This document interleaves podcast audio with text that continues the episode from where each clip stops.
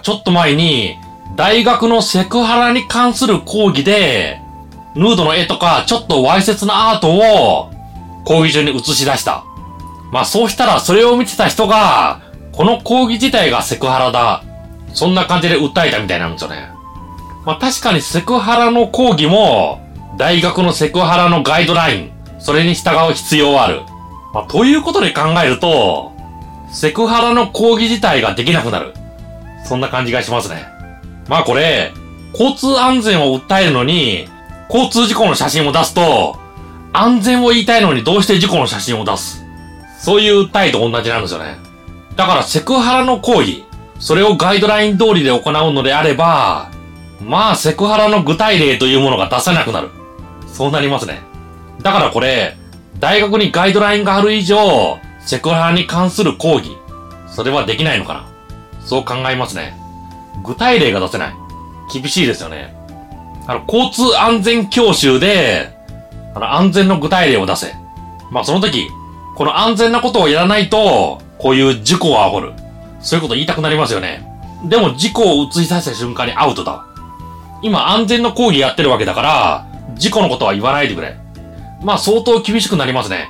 信号が青になったら左右を確認して横断歩道を渡りましょう。まあそれに対して根拠は？って言われたら、もしかしたら信号を無視する車が、そこでアウトです。信号無視？交通違反じゃん。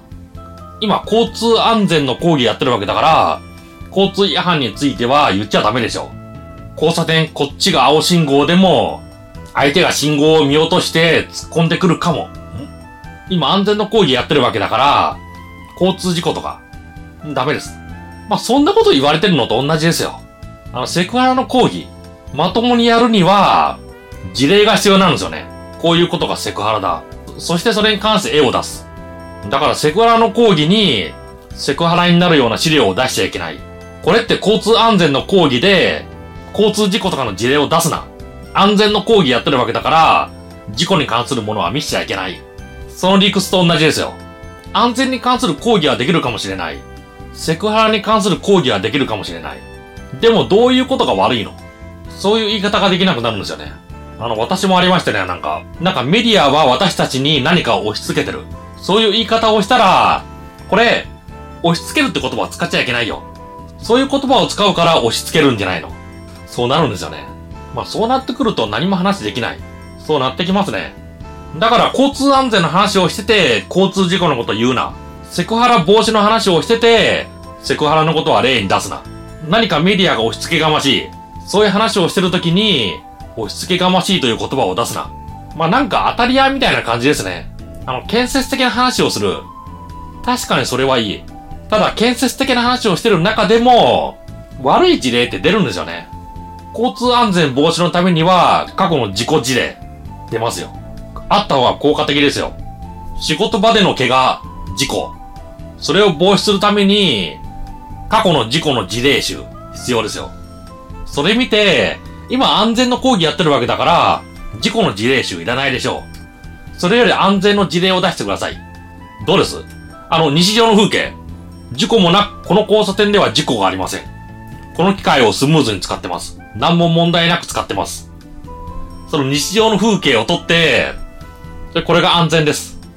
どうですかね？できるのかな？私できなさそうな気がしますけど。交通安全の講義には、交通事故の事例。安全の教育には、事故の事例。怪我の事例。ないと無理そうですよね。あの、皆さんどう思います？交通安全の講義をやるのに、安全に関する資料だけで、できます事故事例一切なしで。なんか厳しそうな気がする。ただ、それが求められてるのが今なのかな。そんな感じがしましたね。セクハラ防止に関する行為やる場合、具体的なセクハラ例、それは言っちゃいけない。セクハラを受けてない。その状態を出す。そういうまとめ方が必要なのかな。そう思いましたね。まあそれか反対事例出すんだったら、もうそれが出ますよ。もうしつこく言う。そのぐらいしないとダメかもしれないですね。